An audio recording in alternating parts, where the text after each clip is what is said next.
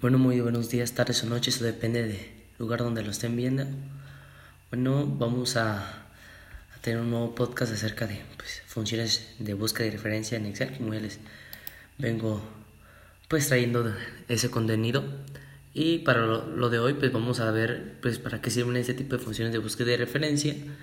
Y pues vamos a primero a ver para qué se ocupan. Bueno, estas se ocupan para en Excel porque pues como son un de búsqueda pues permiten buscar y encontrar valores que coincidan con los criterios establecidos en la búsqueda de Excel. Bueno y, y pues eh, existen varios de estos. Y algunos de ellos es eh, la función buscar que pues está a diferencia de las otras dos que les vengo diciendo pues esta busca valores de un rango de una columna o de una fila o desde una matriz. El buscar con H, esta busca, con H al final, perdón, eh, esta busca en la primera fila de una tabla o la matriz de valores y devuelve el valor en, un en una misma columna de la fila que ya hayamos especificado. La utilizamos para buscar en una tabla cuando dos campos son filas y los registros y los registros columnas y la de buscar con V al final, pues busca un valor en la primera columna de la izquierda de una tabla y devuelve el valor de la misma fila desde una columna especificada de forma predeterminada. La y la tabla pues se ordena de forma ascendente.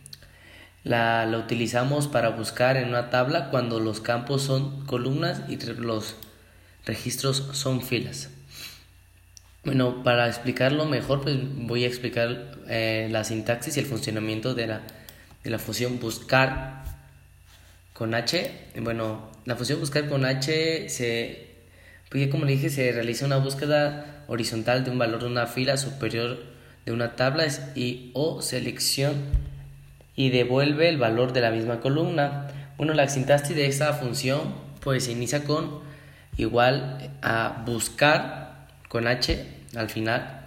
Entre paréntesis vamos a buscar, buscar valor, así como viene buscar, diagonal valor, coma, conjunto de tabla, coma, número, índice, fila, así con un pequeño separador que sería un, un guion. Y vamos a poner entre paréntesis, coma, paréntesis, rango, buscar y marcador y ya lo cerramos los paréntesis. Aquí se utiliza, se abre un paréntesis al inicio, después, después de número de índice y fila se abre otro, se pone coma, se abre otro y al final se tiene que poner los tres, los tres paréntesis que habíamos puesto antes. Bueno, vamos a desglosar qué significa cada uno de estos. Buscar valor es un valor para buscar pues su mismo nombre lo dice, el conjunto de tabla es de dos o más filas que contienen datos organizados en orden ascendente.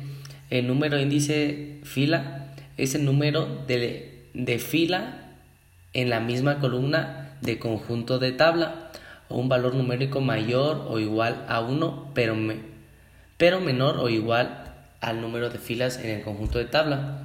El rango buscador marcador es un argumento opcional es un valor lógico de verdadero o falso, donde introducimos falso para encontrar una coincidencia exacta y se introduzca verdadero para encontrar un valor pues aproximado.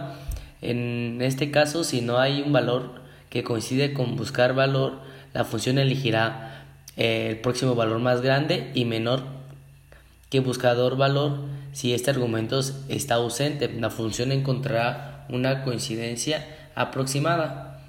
Bueno, eh, para hacer la función, bueno, para ver cómo funciona la función de buscar con V al final, eh, vamos a explicar primero la sintaxis. Bueno, para hacer la sintaxis de buscar, vamos a poner igual buscar con V al final y entre paréntesis vamos a poner según lo que se desea buscar, el número de columna del rango que contiene el valor que se devolverá.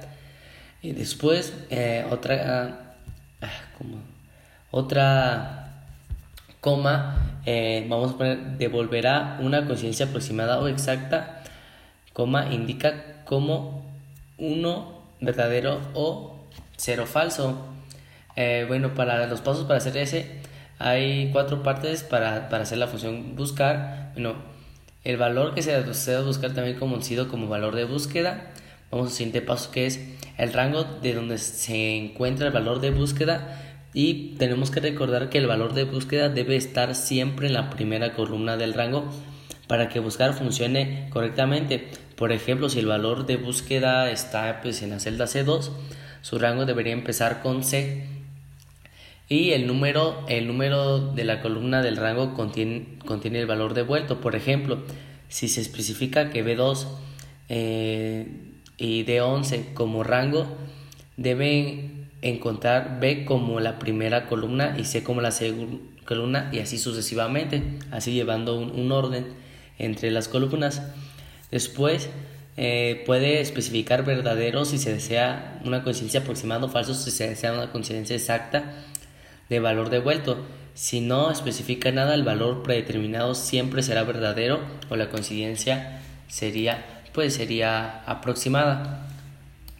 Ya, ojalá les haya un poco claro. Bueno, eh, eh, vamos a ir con el siguiente paso que sería, vamos a identificar el grupo de auditoría en las fórmulas y explicar, explicaré cada función de ellas. Bueno, la, la función de auditoría de fórmulas está en en la parte de barra de menú, en la de fórmulas, en el paquete de auditorías de fórmulas.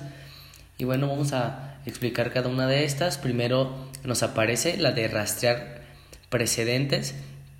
Esta ya cuando hacemos un, una, esta nos, nos, nos muestra las celdas que integran la fórmula, o sea, nos muestra como que el resultado final y las muestras de donde se obtuvieron esas, esas, bueno, las cantidades que tienen esas celdas para ver que haya llegado a un a, pues al resultado final y, con una flecha esta nos muestra qué celdas se utilizaron para llegar a ese valor final después viene rastrear dependientes y esta muestra unas flechas con las celdas que dependen de la celda que tenemos seleccionada y es útil para saber si la procedencia de la celda dependiente es correcta es combinable como la anterior es casi lo mismo, pero nos muestra como de un valor final todas las celdas que pues dependen de esta.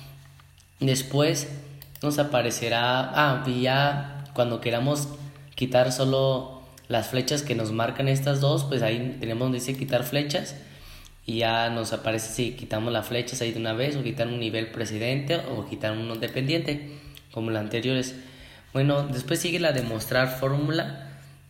Y esta muestra la fórmula de cada celda. Nos, cuando le apretamos aquí, yo aquí tengo un ejemplo y pues hice un ejemplo muy rápido. Nada más en las celdas B1 y B2 tengo el número 5 de suma y al final tengo pues la suma de los dos que es 10.